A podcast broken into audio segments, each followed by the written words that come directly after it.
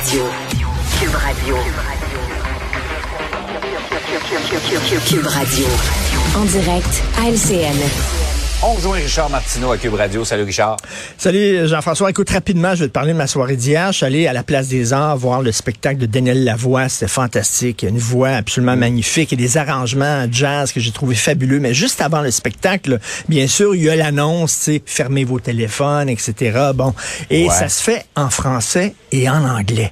Et là, il y a un monsieur qui était derrière moi. Il a dit, pourquoi pas en mandarin tant qu'à faire? Tu sais, c'était un, un spectacle de Daniel Lavoie. On s'entend, là, qu'il n'y avait pas une horde d'anglophones pour l'entendre chanter Il s'aime. On s'entend. Là, je veux parler, il y a peut-être des gens à la Place des Arts qui nous écoutent, si tu permets, là. Aidez-nous, aidez-nous. Le français se porte très mal à Montréal. On recule à la vitesse grand V. Vous êtes une cathédrale de la culture, un château fort. C'est l'endroit où euh, Ginette Renault a triomphé, où Yvon Deschamps a triomphé, la place des arts. S'il vous plaît, là, on est dans une province francophone, ce n'est pas une province bilingue. Faites vos annonces aux gens en français seulement, s'il vous plaît. Voilà. Mais sinon, c'était la seule note euh, discordante. C'était une Discordante. magnifique soirée. C'est ça. Ouais. Bon, le message est clair, il est passé. Euh, on revient, Richard, sur ces funérailles euh, d'hier de la sergente Maureen Bro. Je t'avoue que j'ai versé des larmes. J'ai regardé ça avec ma mère. Je suis allé luncher avec ma mère hier et vraiment, c'était extrêmement émouvant.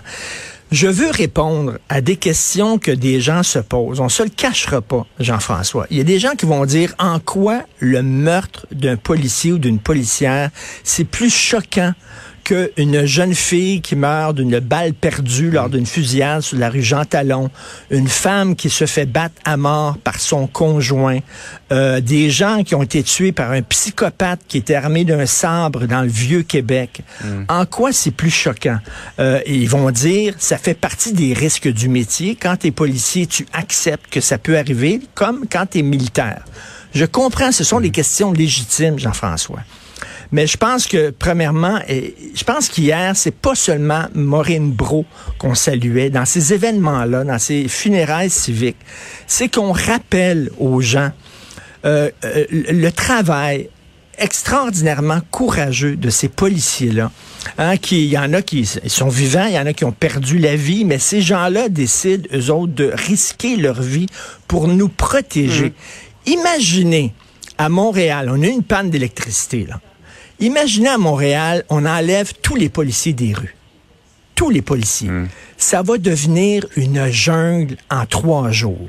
Déjà, pendant la panne, moi, j'ai vu des gens, là, il n'y avait pas de feu de circulation, puis j'ai vu des gens là, qui arrêtaient pas.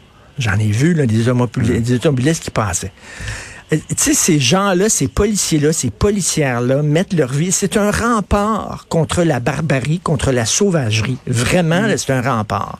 Ces gens-là, donc, je trouve que, effectivement, toute mort est scandaleuse, tout meurtre est scandaleux, mais ça, c'est une société qui se rassemble, qui se fait sur pause, puis qui dit à ces policiers-là, merci de, de, de, de l'acte de Ouais. courage que vous faites. Et j'étais euh, très, je, je, je trouve, j'étais très, très touché euh, de voir sa famille, de voir tous ces policiers-là, ces policières-là, d'un peu partout. Donc, euh, je trouve que c'était des funérailles quand même importantes. Ça, ça prend ça dans notre société de temps en temps. Tu sais, on les critique des fois, les policiers, puis parfois avec raison, parce que des fois, il y a des pommes pourries, mais quand même, c'est une job que vous Ouais. et moi, on voudrait peut-être pas faire. Et c'était bien de le souligner hier. Moi, quand j'ai vu les, les enfants de Maureen Bro, on dirait que j'ai calculé l'ampleur du sacrifice, pas seulement pour elle, mais pour ses proches également. Et, et euh, son ami, lorsque son ami qui patrouillait avec Ouais. elle et qui disait on devait faire une dernière journée de patrouille ensemble le 30 mars, euh, puis on les appelait le duo Hmm. de feu, ces deux femmes-là. hein. Écoute, il n'y avait pas un œil sec, je crois, devant leur écran de Ouais. télé. De très beaux euh, moments Ouais. très solennels euh, également. Euh, maintenant, Richard, on revient sur ces cyberattaques. Il y en a eu là, pas mal récemment, là, Hydro-Québec, des banques. Est-ce qu'on est prêt pour cette nouvelle forme de guerre? Ben, c'est ça, Il y a la- lieu de se poser la question. La Première Guerre mondiale, c'était des tranchées. La Deuxième Guerre mondiale, c'était des avions. Les prochaines guerres, ça va être vraiment par l'informatique. Je t'avais déjà parlé il y a quelques mois de ça, d'un gros reportage dans le magazine Le New Yorker. Une armée de cyberpirates qui sont embauchés à temps plein par la Corée du Nord. Ce sont des entrepôts remplis d'ordinateurs avec des pirates. Tout ce qu'ils font, c'est de voler des données dans des entreprises et de dire si vous voulez avoir vos données, vous devez payer une rançon. La plupart des entreprises paient une rançon et c'est avec ça que la Corée du Nord finance son programme nucléaire. C'est pas c'est pas un complot là. C'est c'est un reportage vrai. Il va en avoir de plus en plus. Est-ce qu'on est prêt? Ça nous prend. Écoute, euh, ça nous prend une armée une armée de gens, parce que là, c'est un avertissement, là, hein, ce qu'ils ont fait à Hydro-Québec, là, finalement, ils ont rien que fait fermer le Ah site, oui. puis tout ça, là. Mais t'imagines si on peut entrer euh, dans un système, fermer l'alimentation en eau courante, en électricité, etc. Les guerres de demain, ça va être comme ça. C'est un acte de guerre, finalement. Est-ce qu'on est prêt? Est-ce qu'on est prêt à développer une armée de gens qui vont être derrière les ordinateurs, qui vont mieux protéger nos systèmes? Euh, écoute, je pense qu'Éric Kerr est sur le cas. Ça te rassure? Ça, ça me rassure, je peux dormir. mais, mais, mais bref, euh, ça va être la guerre de demain, donc euh, c'est assez, assez inquiétant quand même. Là. Il va en avoir de plus en plus d'attaques comme ça. Et tu as vu aussi sur le front chinois, là, tu as vu, euh, c'est c'est la presse qui sort ça aujourd'hui, là, le fameux millionnaire qui avait donné un don à la Fondation Trudeau. Finalement, la Chine était derrière lui. C'était vraiment la Chine. Écoute, attends, là, là.